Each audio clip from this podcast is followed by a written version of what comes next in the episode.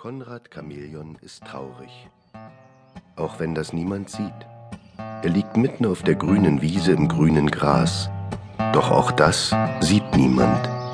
Nicht einmal die Blaumeisenschwestern, die genau über ihm ihr Zi Zi Zi Zi in dem blauen Sommerhimmel trillern. Fast berühren sie ihn mit den blauen Flügelspitzen, so dicht fliegen sie an Konrad vorbei, doch sie bemerken ihn nicht. Und genau deswegen ist Konrad Chamäleon traurig. Sehr traurig. Niemand kann ihn finden. Denn Konrad Chamäleon ist grün. Grasgrün wie die Wiese, auf der er liegt. Konrad seufzt, ganz leise. Er könnte sich in den gelben Sand legen. Doch auch das nützt nichts. Gestern hatte er sich in den Sand gelegt. Noch immer grasgrün wie die Wiese, auf der er vorher lag, hatte er sich in den gelben Sand gelegt und war gelb geworden, so gelb wie der Sand.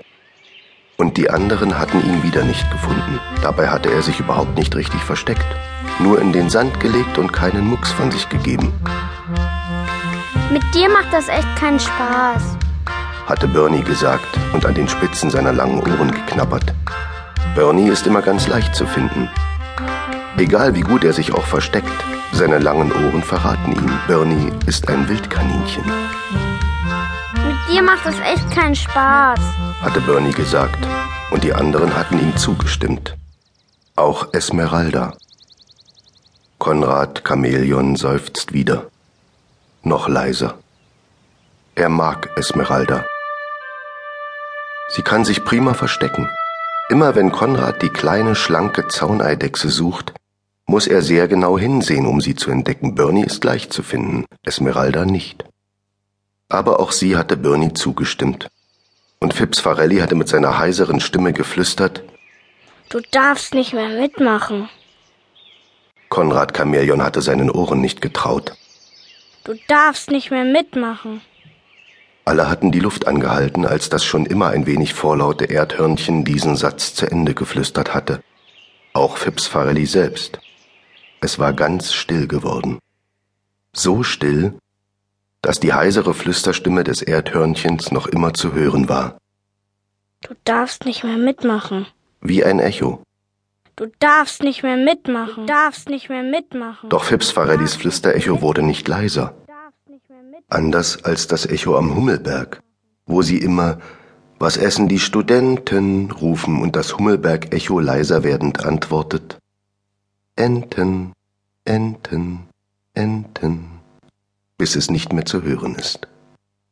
Nein, das Flüsterecho des Erdhörnchens schien immer lauter zu werden. Du darfst nicht mehr mitmachen, darfst nicht mehr mitmachen, darfst nicht mehr mit, darfst nicht mehr mit, darfst nicht mehr mitmachen. Schließlich hatte Bernie das Wildkaninchen in diese laute Stille hinein wiederholt. Mit dir macht das echt keinen Spaß. Konrad wischt sich mit der grasgrünen Chamäleonhand eine grasgrüne Träne vom grasgrünen Gesicht. Die kleine Blaumeise, die direkt neben ihm einen Regenwurm aus der Wiese ziehen wollte, flattert erschrocken auf, schimpft ihm ein Zerrettet zu und fliegt eilig davon. Schließlich hatten die anderen abgestimmt.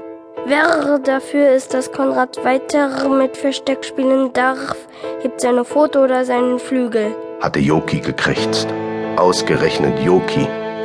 Nicht nur Konrad hatte sich gewundert, dass ausgerechnet der Rabe Joki diesen Vorschlag gemacht hatte.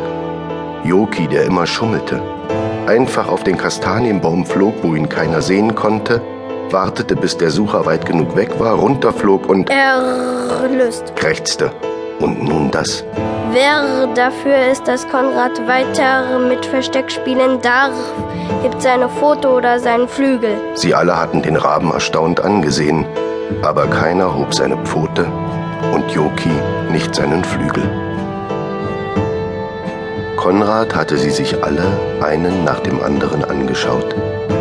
Bernie das Wildkaninchen, das an seinen langen Ohren knapperte, Fips Farelli das Erdhörnchen, das sich mit der rechten Pfote in der Nase bohrte, Joki den Raben, der mit schiefgelegtem Kopf an ihm vorbei auf den leeren Sandhügel blickte, als sähe er ihn das erste Mal, Petter den Nashornjungen, vor dem sie alle ein bisschen Angst hatten und den sich keiner zu finden traute, obwohl er immer am einfachsten zu entdecken war, und schließlich auch Esmeralda.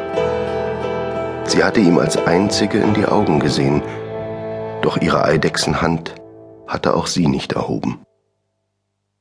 Da hatte sich Konrad Chamäleon umgedreht, noch gelb wie der Sand, auf dem er gelegen hatte, war auf die Wiese gelaufen und hatte sich traurig in das Gras gelegt und war grün geworden. Gras, grün.